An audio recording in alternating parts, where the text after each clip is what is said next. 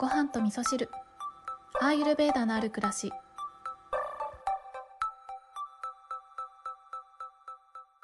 えー自分は何者なのか。ということよりも何者でもないんだよね。っていうことの方が大切なような気がしますね。こんにちは、えー今日はちょっとねお出かけ前に収録をしておりますのであんまり長くならないようにしようかなと思っているんですけど一つメッセージをねご紹介しながら、えー今日のお話の内容としてはうんそうだな、えー基本的にはそうですね、うん、偏見とか、え多様性価値観の多様性みたいなそんなお話になるかなとは思うんですけれどもまあまあ私の日常であった出来事を、えーお話ししたりとか、まあ、メッセージとねそれが関連づいていたたまたま、えータイミングよくねメッセージとかぶっていたっていうことがあるので、えーそんなお話をしていこうかなと思います。それでは今日のメッセージご紹介したいと思います。ごはみそネームアップルパイさん。アップルパイさんありがとうございます。お久しぶりです。最近の放送を聞いていてゆるベジタリアンになられた京子さんが大豆ミートについてお話しされている内容に個人的にとても共感しました。というのも私はビーガンライフスタイルをしているのですが京子さんがおっしゃっていたようにビーガンやベジタリアンという名前が表面的な部分ではなくまず自分自身がその選択をする理由は何なのかそしてその商品の目的は何だろうという本質的なところに目を向けてくれる人でありたいと思っているからです。お肉を食べないことと今どんどん進んでいる環境破壊の問題とが深く関わり合っていることも勉強中で、え動物と地球自然そして結局は自分と調和した生き方をベストでできればいいなと考え私は今のライフスタイルをしています。でもこの根本的な意図を持っているからこそ例えば目の前にお肉が差し出された時は残さず感謝とともにいただきます。とても個人的な考えを述べさせていただいたまでですがいつも本質を見抜かれている京子さんにお話ししたいと思ったのです。今日も穏やかで暖かな日をお過ごしください。はいこんなメッセージをいただきました。アップルパイさんありがとうございます。えーこのメッセージのね最後に実はちょっとね付け加えられている言葉があるんですけれども、えーごはみそはきっと多くの方がお聞きの中このお便りは私の個人的な考えなので私はどちらでも OK ですがポッドキャストに取り上げるかは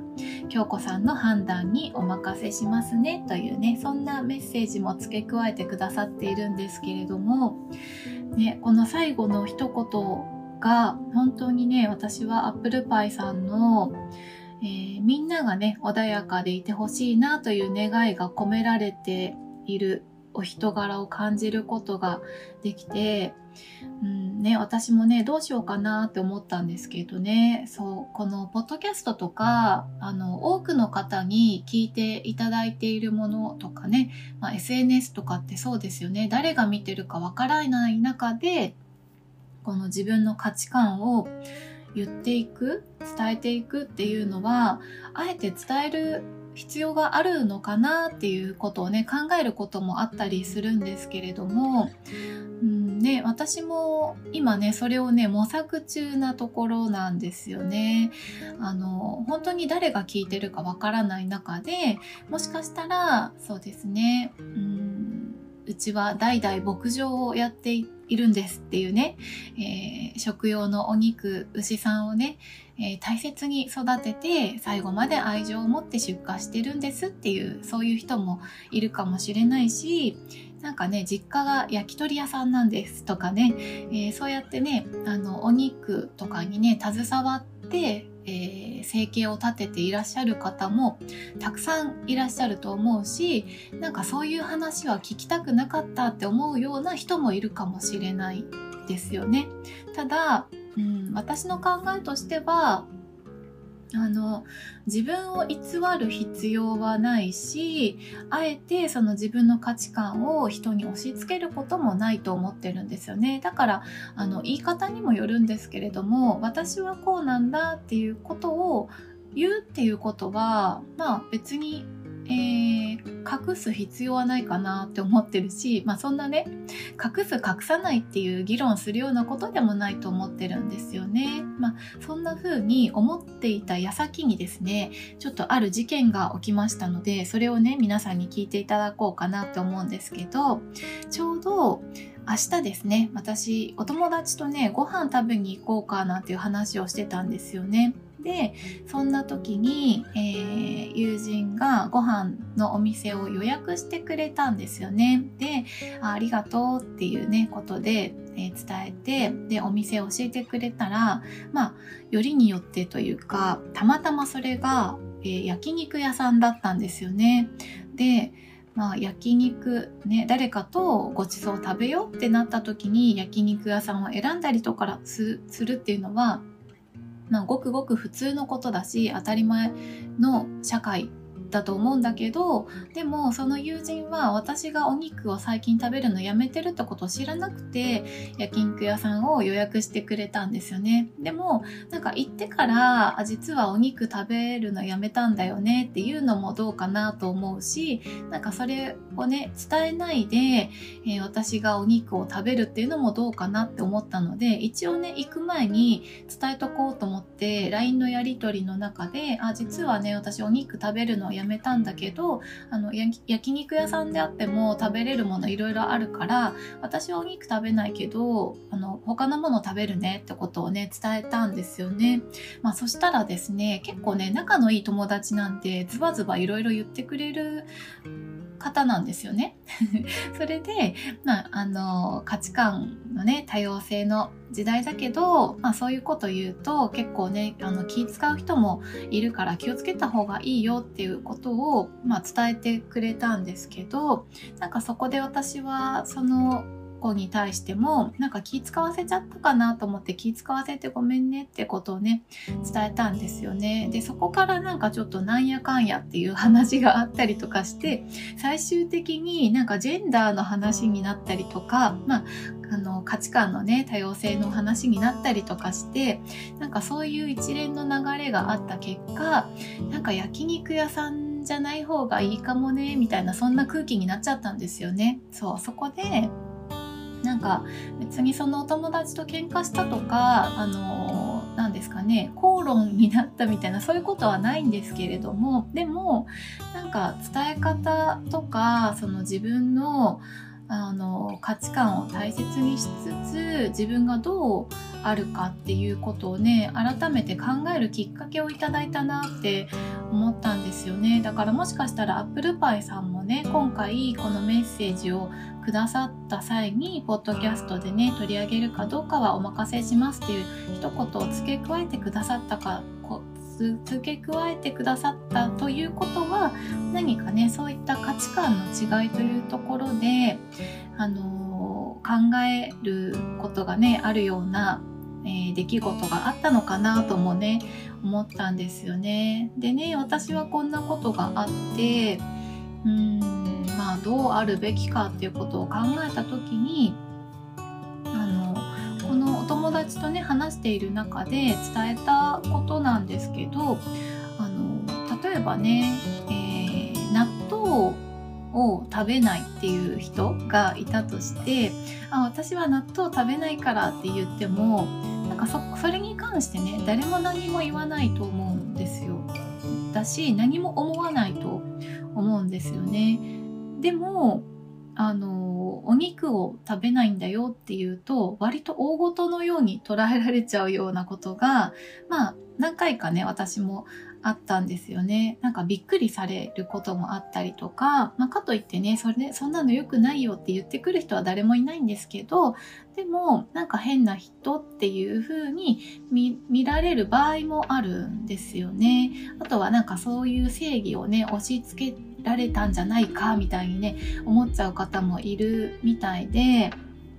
そう、だからね、あの、私の中で、この、今お肉食べないんだっていうのはあえて言うのをやめていった方がいいのかなって思ったんですよね。これはね先ほどの私の友人との間にも出たジェンダーの話もそうなんですけど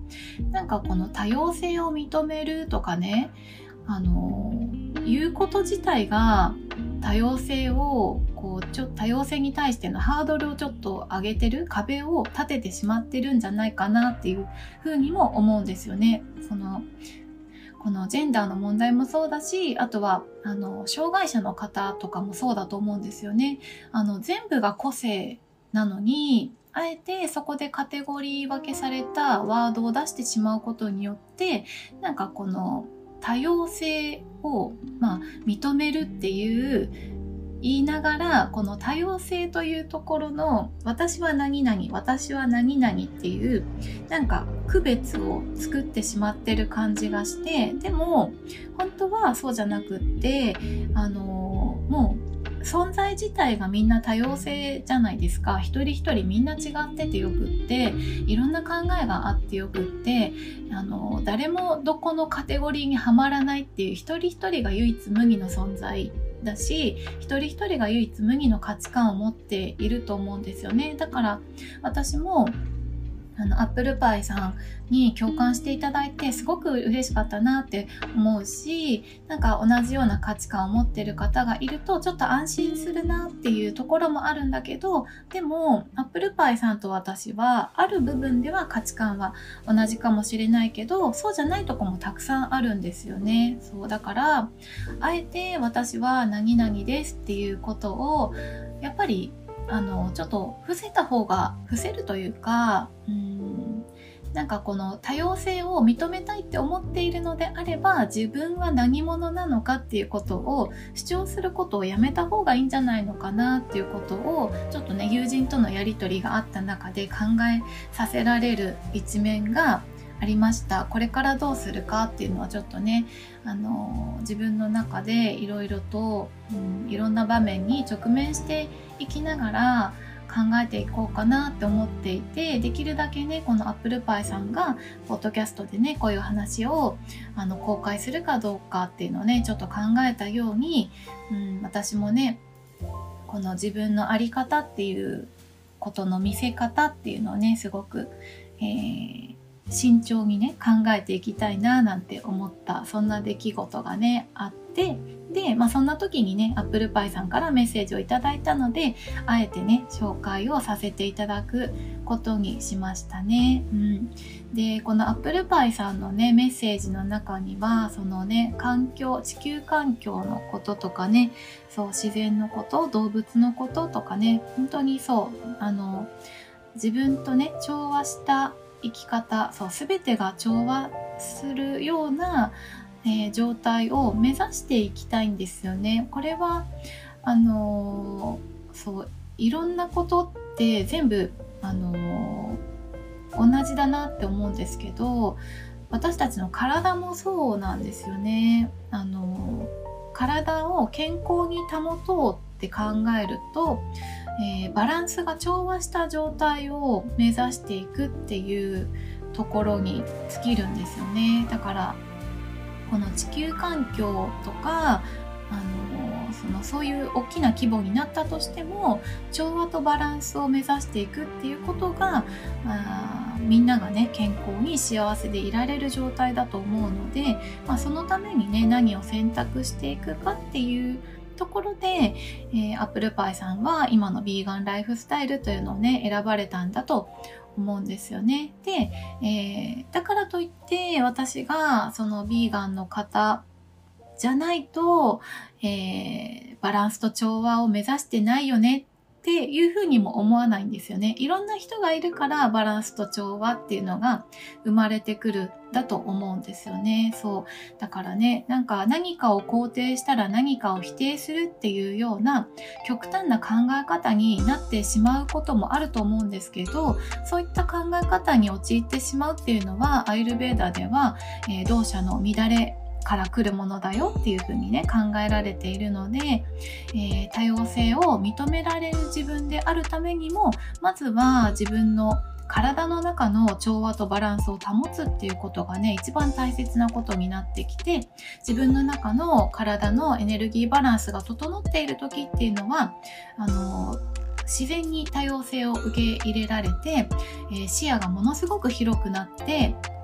えー、あの人は何でこういうことを考えたのかなとかねあの人はどうしてこういうことを言ったのかなっていうことを深く深く掘り下げて広い視野を持って認め合うことができるっていう自分になっていくんですよね。なのでね、地球環境のことを考えたらまず自分を整えていくっていうね、そういった、えー、ところがね、アイルベーダ的かなっていうふうにもね、思っておりますね。うん。なのでね、あのうんそうね。ジェンダーの問題もそうだし、まあ、問題じゃないですよ。問題じゃないです。わざわざ問題にすることじゃないです、えー、障害者の方であったとしてもその社会のあり方というのが、えー、その区別を作っている。ちょっと前にその私は心の病気に対してすごく興味があるってお話をしたと思うんですけどそれもね一緒なんですよね。結局その心の病気が病気として診断される基準っていうのはその社会生活において支障が出るかどうかっていうその基準ですよね。なので社会が変われば病気はなくなると思うんですよね、うん、そういうふうに思ってるのでそうだからねみんな多様性なんですよね。一人一人が本当に唯一無二だよねっていうことを考えられるそんな社会を大切にできるような自分でありたいなっていう風にね思ってますね。だから他人を変えることはできないけどまずはね自分が整った状態であり、えー、その上で何を選択したかというね自分の選択を一番大切にね、えー、軸に持って生きていきたいなというふうにね思っております。はいということでね今日も長くなってしまいましたが、アップルパイさんからいただいたお便りを読みながら、えー、そうですね、多様性だったりとかね、うん、自分の在り方とかね、そんなお話をさせていただいたんですけれども、皆さんはね、どんな風にお感じになりましたでしょうか？あの、いろんなポッドキャストがあってね、ポッドキャストって結構ね、自由ですよね。いろんなお話をされてる方が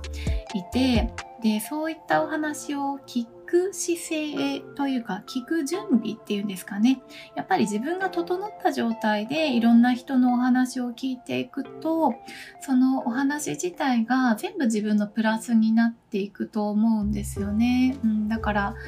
えー、みんなそれぞれ、えー、ありのままであるだけなんですけどそれを、えーいいとか悪いとかジャッジせずにねただただ認め合っていけるようなねそんな社会になっていくことをね私は、うん、願いつつアイルベーダを伝えることによってそれがね実現していくんじゃないかなっていうふうに思っているしあえてそれをアイルベーダと言わなくてもなんかこのね自分を整えていくことの心地よさっていうのをね伝えていくことでそういったことがね実現していくんじゃないかなというふうにもね思っております。アップルパイさんお便りありがとうございました。とても嬉しかったです。はい。それでは皆さん今日も良い一日をお過ごしください。今日も聞いていただきましてありがとうございます。